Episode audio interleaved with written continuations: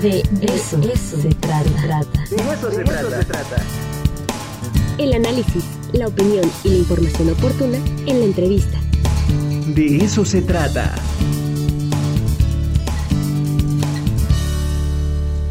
Bueno, pues abrimos el debate desde la academia y quiero dar la bienvenida a las invitadas y a los invitados del día de hoy.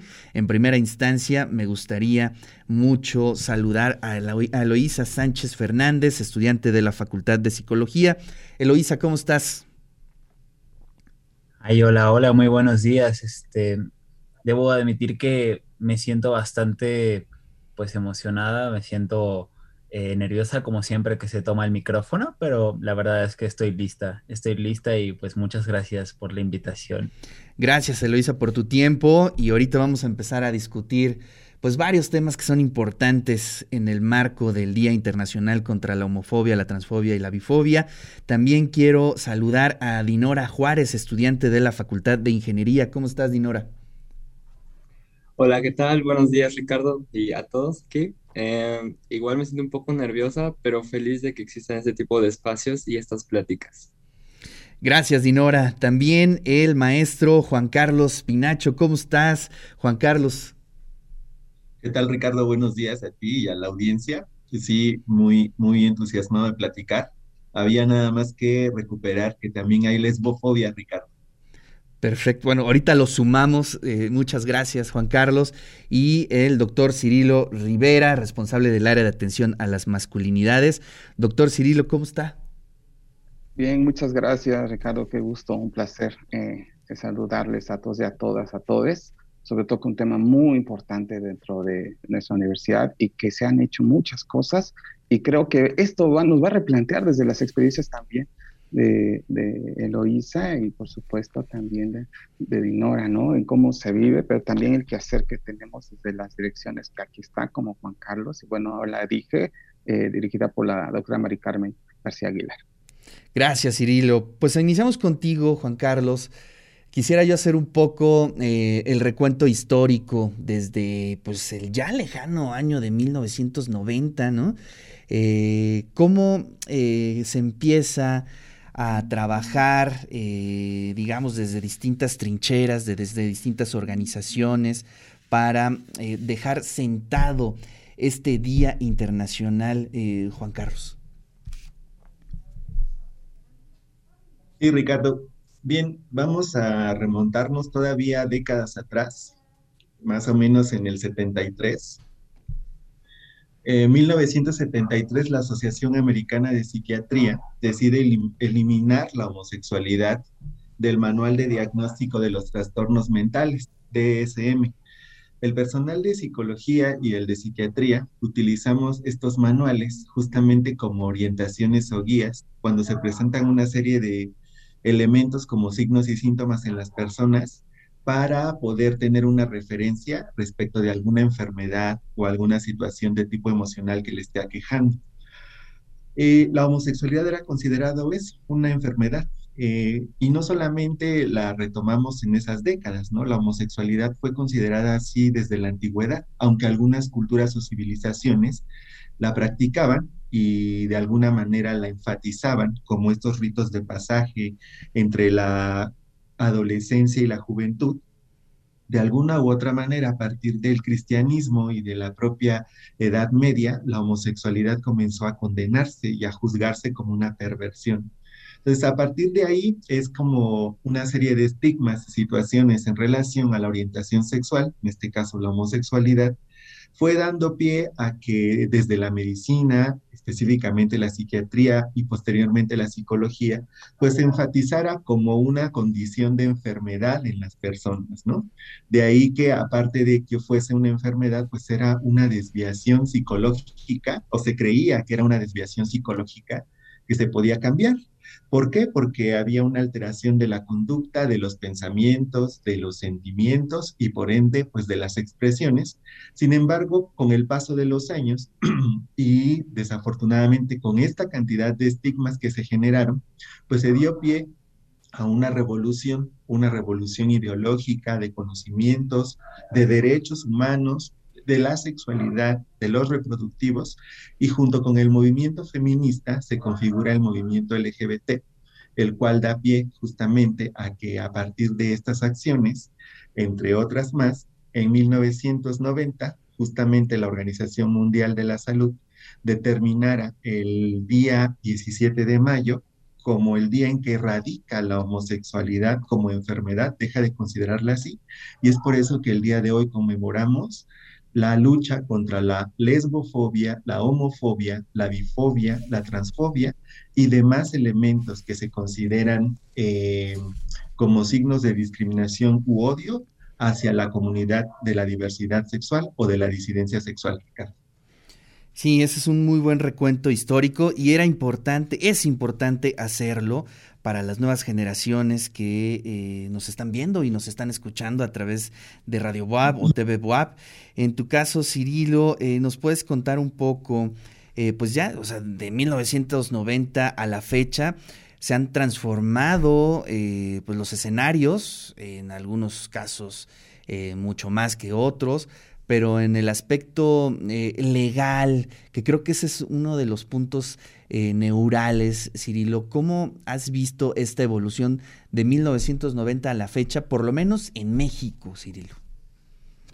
Sí, muchas gracias. Mira, eh, en materia jurídica, creo que algo muy, muy importante fue la reforma constitucional del 2011, porque los derechos humanos parecía ser como que estaban en un apartado donde le daba la importancia a quien quería, ¿no? Y todo el movimiento LGBTIQ más en México estuvo luchando precisamente para que eh, en este marco jurídico ninguna persona por orientación sexual, condición eh, e, étnica, eh, y además bajo otras condiciones, porque aquí hay algo muy importante, no solamente ver a, una persona en tanto sujeto como esto que le llamamos normal, sino con toda la, toda eh, la, variedad de posibilidades que tiene. Y aquí nos meteríamos a, este eh, tema de la interseccionalidad. Entonces, me parece que la reforma constitucional del, del 2011 fue muy importante para hacer hincapié que en México ninguna persona por orientación sexual, religión, discapacidad, etnia, lengua, etcétera, etcétera, puede ser discriminado en este país. Y también, eh, y también en ese contexto, perdón que te interrumpa, este Cirilo, pero es importante que eso eh, trasciende ah, culturalmente, porque dejamos de ver el mundo en blanco y negro, eh, en un sistema binario, pues. Efectivamente, porque venimos de un modelo androcéntrico, científico, normativo, de ahí viene lo de la heteronormatividad, es decir, la forma en cómo solamente se tiene que ver el mundo, la ley, la procuración de justicia. Y, por supuesto, toda la comunidad LGBTIQ, y además decimos como la diversidad, como los heteros aquí, la diversidad para allá, ¿no? Y eso es algo bien interesante porque todos y todas y todos formamos parte de esa diversidad. Claro.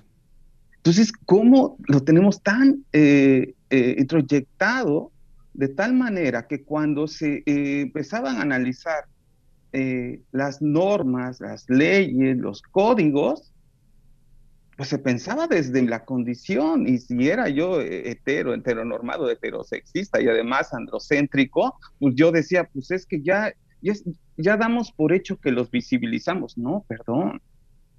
Y lo han dicho eh, en tus programas, ¿no? Y desde el feminismo, como bien lo retomó Juan Carlos, lo que no se nombra no existe. Y si no, y si no visibilizamos, pues no vamos a ver el problema. Y entonces me parece que desde las leyes de identidad, desde la Ciudad de México, todas estas campañas vinieron luchando muy fuerte.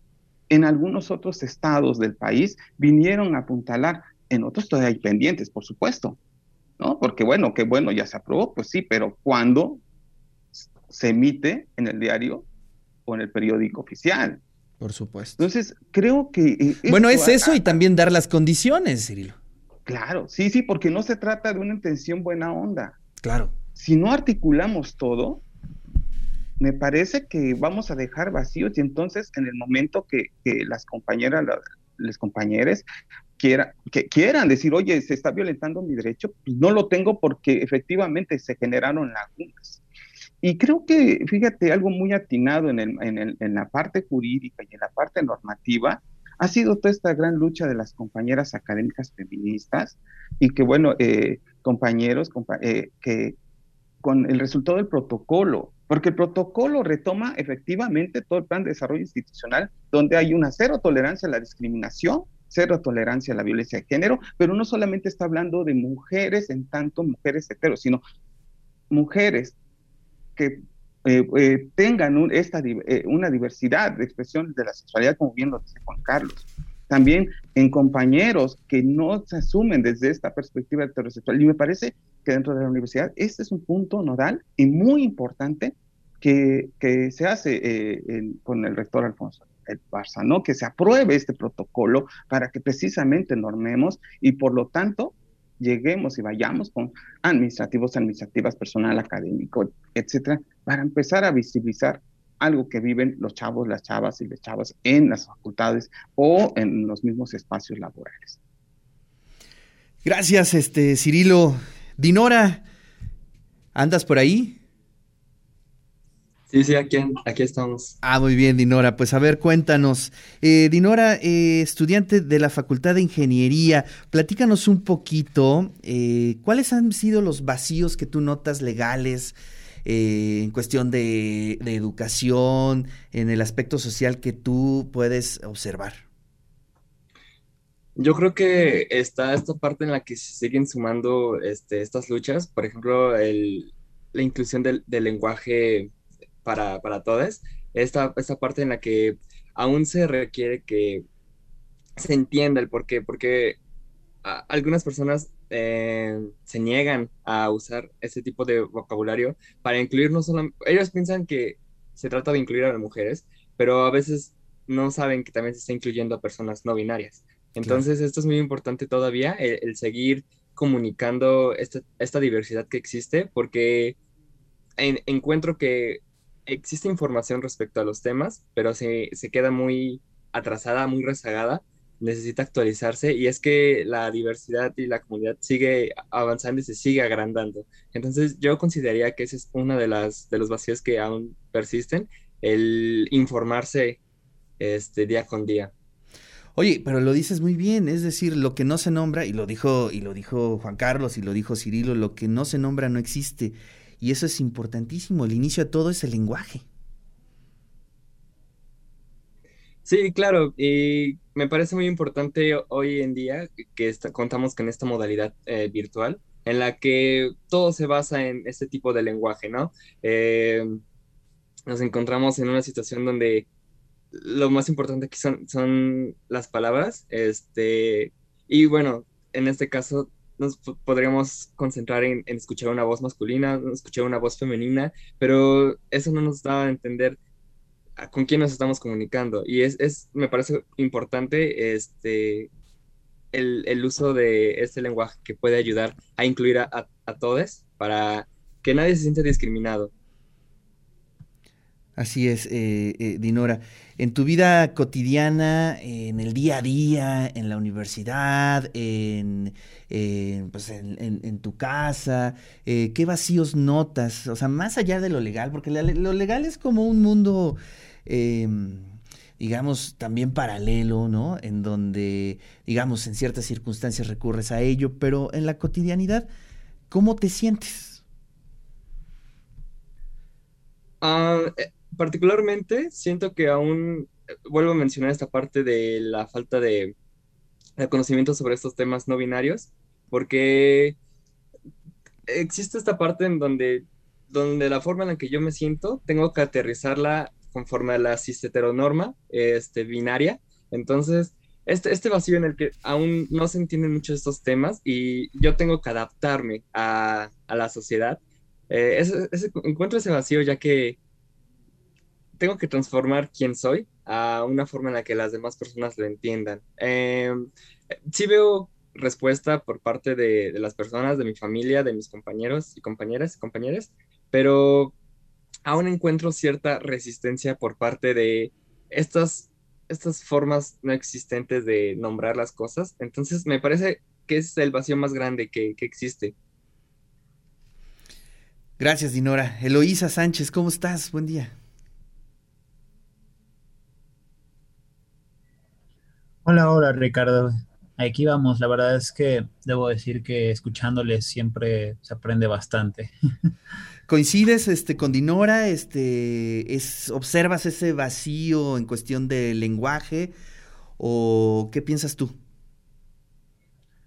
Vaya, debo decir que a lo largo de mi día a día me encuentro, y sí, diario, eh, casi todo el tiempo, con esta cuestión de que eh, te nombran, ¿no? De una manera en la que quizás este, no es la adecuada. Por ejemplo, también asumen quién eres, por ejemplo, sin preguntarte. Yo creo que es ahí hay un problema muy fuerte, insisto, en tanto a que se asume, más no se pregunta cómo deberíamos de referirnos a las personas. La verdad es que hemos crecido con una cultura de, de justamente, pues, concebir las cosas dentro de una, un binarismo.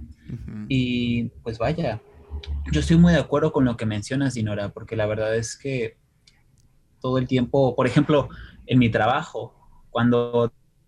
¿Dónde trabajas? ¿Dónde trabajas, la gente, cuando eh, tengo una pequeña papelería. Entonces, allí teniendo contacto con mucha gente al día, suelo, pues, en la conversación siempre surge esta cuestión como de que la gente se refiere a mí como, como chico, pues, cuando, bueno, mis pronombres son femeninos, por ejemplo. Y me llama mucho la atención esta situación, que básicamente me saludan a veces como buenos días, señora, por ejemplo, y cuando me ven aparecer en el mostrador me dicen, ay, disculpen, este, don, por ejemplo, y, yo me pregunto, pero ¿cuál es el problema, no? O sea, se, definitivamente eh, hay como una cuestión de que confundir está mal, sin embargo, porque cuando asumes, porque en esta situación no, no estás este, diciendo, no estás este, preguntando quién es, sino, porque, sino que estás cayendo como en la cuestión de que se confunde tu identidad, ¿no? Y que eso necesariamente está mal, ¿no? Sin embargo, pues esta cultura como que todavía hace falta un poco de, de ¿cómo llamarlo? Pues la necesidad de preguntar. Claro. Oye, Eloisa, ¿y al interior de tu facultad, de la universidad, cómo, cómo, cómo te ha ido? Vaya, debo decir que en la facultad de psicología eh, el entorno es muy interesante porque me da la impresión de que al estar en contacto con tantas cuestiones de índole social y sobre todo con pues la vanguardia, por ejemplo, científica o, en su defecto o más propiamente psicológica, eh, he visto que me ha sido más fácil eh, ser quien soy en mi salón, en, en los pasillos. Creo que fue de hecho el primer espacio que tuve durante mucho tiempo, más incluso que, por ejemplo, el mismo trabajo, mi misma casa. Entonces, debo admitir que en lo que respecta, por ejemplo, a mis compañeras, compañeros y compañeros, allí fue de maravilla. O sea, la verdad es que he visto también hasta de parte de algunas maestras, lo he visto bastante bien. Hay cuestiones que trabajar, no lo dudo. Sin embargo, creo que es destacable, es destacable. Un espacio seguro. Pues eso nos da mucho gusto escucharlo, Eloísa, y eso tiene que ver con todos los protocolos, con las transformaciones que se han dado al interior de nuestra universidad, este Juan Carlos. ¿Por qué es importante visibilizar las cosas? Justamente quiero hablar de esto. Si vamos a las redes sociales hoy mismo, en el perfil de la universidad, hay casi 9.000 reacciones por eh, las publicaciones que la universidad ya hizo respecto del día. Pero la mayoría de los comentarios giran en torno a la burla o a la denostación respecto de del tema de género. No es ninguna cuota de género, es derechos humanos. Eso es lo que estamos haciendo. No es un tema de moda, es una situación que tiene décadas en lucha ¿Por qué eh, al inicio nombré la parte de, eh, la lesbofobia? Porque justamente las mujeres lesbianas también forman parte de este colectivo LGBT y pero como mujeres y como sucede en un sistema como en el que vivimos, que es patriarcal, machista y misógino, han sido borradas del escenario también, siendo que las mujeres lesbianas encabezaron los movimientos feministas en la década de los 70, siendo que las mujeres transexuales en este momento están en el ojo del huracán de los movimientos del feminismo actual. Entonces, por esa razón es que es necesario y fundamental nombrar y visibilizar a las personas, no solamente a partir de acciones como el cambio de imágenes en estas fechas, que son necesarias e importantes, justamente para qué, para que evitemos todo eso que pasa en redes sociales, ¿no? Pero para que también visibilicemos que lo que está pasando en redes sociales está reflejando una falta de información, una falta de educación sexual certera en los niveles anteriores a la universidad, dentro de los entornos familiares y a nivel social, pero también para poner en justamente en este contexto de diálogo, de charla y de debate, la diversidad de posturas que tenemos como personas al interior. Es por eso que a partir del plan de desarrollo institucional que considera la perspectiva de género como elemento importante a trabajar dentro de la comunidad universitaria y en razón de las eh, indicaciones o las necesidades que el propio rector ha observado en la comunidad universitaria desde esta dirección y ahora con la DIGE, tenemos la obligación y la eh, responsabilidad de poder llevar a la comunidad universitaria acciones relacionadas con la educación con perspectiva de género. Y la perspectiva de género incluye a las disidencias sexuales, incluye los temas que tienen que ver con la comunidad LGBT y más, y por eso es que hoy estamos charlando contigo. Perdón, ya no te escuché lo último, Juan Carlos. Te decía que esto como incluye cuestiones relacionadas con eh, la diversidad sexual, la disidencia sexual, las dos direcciones y toda la universidad tenemos la responsabilidad de llevarlo a cabo. Claro.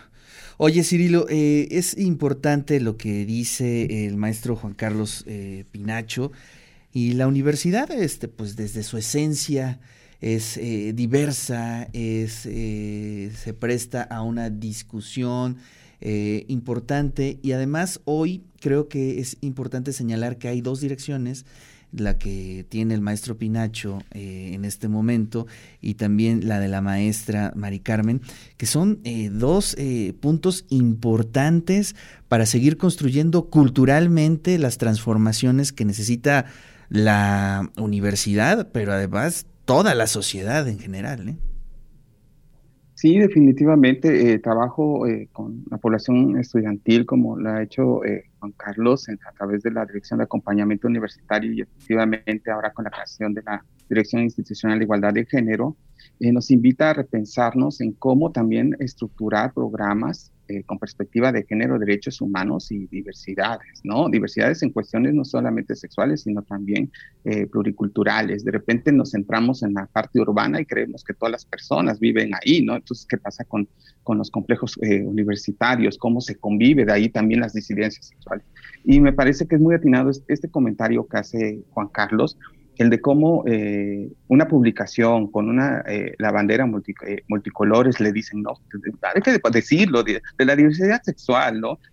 Puede generar mofa y morbo y una serie de violencias, de violencia sexual, porque ese es el nombre, no es el chistecito de, ay, una risa, tiene que ver con índole. Y ahí es donde la academia o quienes formamos desde la docencia o del área administrativa tenemos una tarea muy importante porque es a quienes estamos formando como estudiantes. Pero antes de formarlos es yo como docente, yo como administrativo o administrativa, cómo percibo también esta realidad, porque esta, esta, esta perspectiva precisamente que tenga de mi vida tiene que ver con lo que estoy trasladando, este currículum oculto, estas relaciones de poder que también eh, propongo. Y me parece que es muy atinada eh, que podamos llegar y, y, la verdad escuchar tanto la ISA como Dinora nos invita también a decir, bueno, ¿cómo cómo generar planes y, estrategias. Y, que desde la dije, bueno, eh, el área donde estoy es atención a las masculinidades, diversidad y discapacidades, un amplia, pero también nos invita a pensar cómo eh, trabajar desde esas aristas y por lo tanto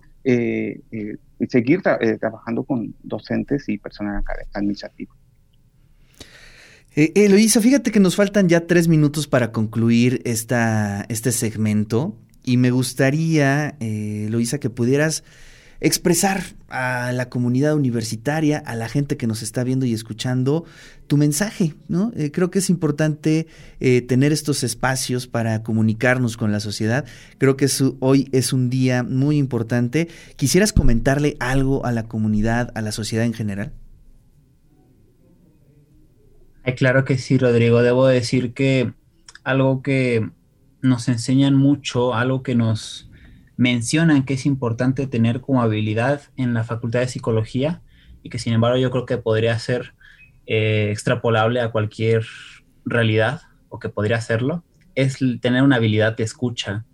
Y yo considero que cuando se habla de temas sobre disidencias sexuales o de orientaciones y demás, eh, es muy conveniente tener esto como primera, como primera prioridad, ¿no? O sea, se quiero decir, cuando tú escuchas a tu compañera trans, por ejemplo, o a tu compañero trans, o al compañero no binario, o a quien, a toda persona que te exprese que no se identifica con ninguna de estas cuestiones heteronormativas o cisnormativas o demás, creo que la, primer, la, la primera parte en la que tú haces una gran acción por a incluirle es justamente el escuchar, el no juzgar, porque vaya, 1990 eh, es el año en el que justamente se, se promueve recordar esta fecha en que sale la homosexualidad, por ejemplo, de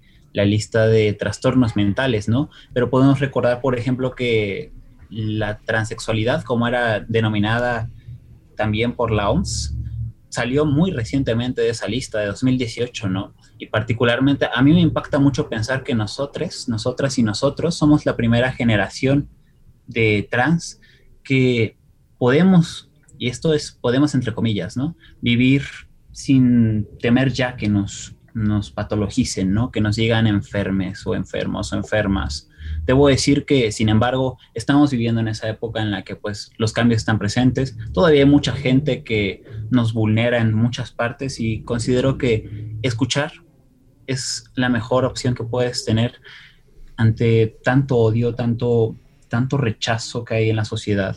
Créanme que es la mejor acción en el sentido de que realmente incluyes una realidad y la comprendes muchísimo mejor. Entonces, yo, yo consideraría eso, Ricardo promover la escucha y sobre todo la comprensión, como todo un ejercicio de inclusión.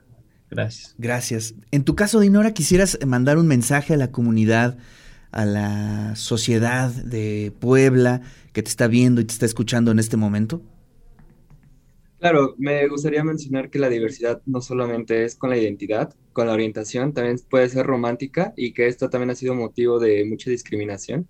Entonces, a todas aquellas personas que se sienten diferentes o que no encajan en ciertas etiquetas, me gustaría recordarles que son válidas, válidos, válides.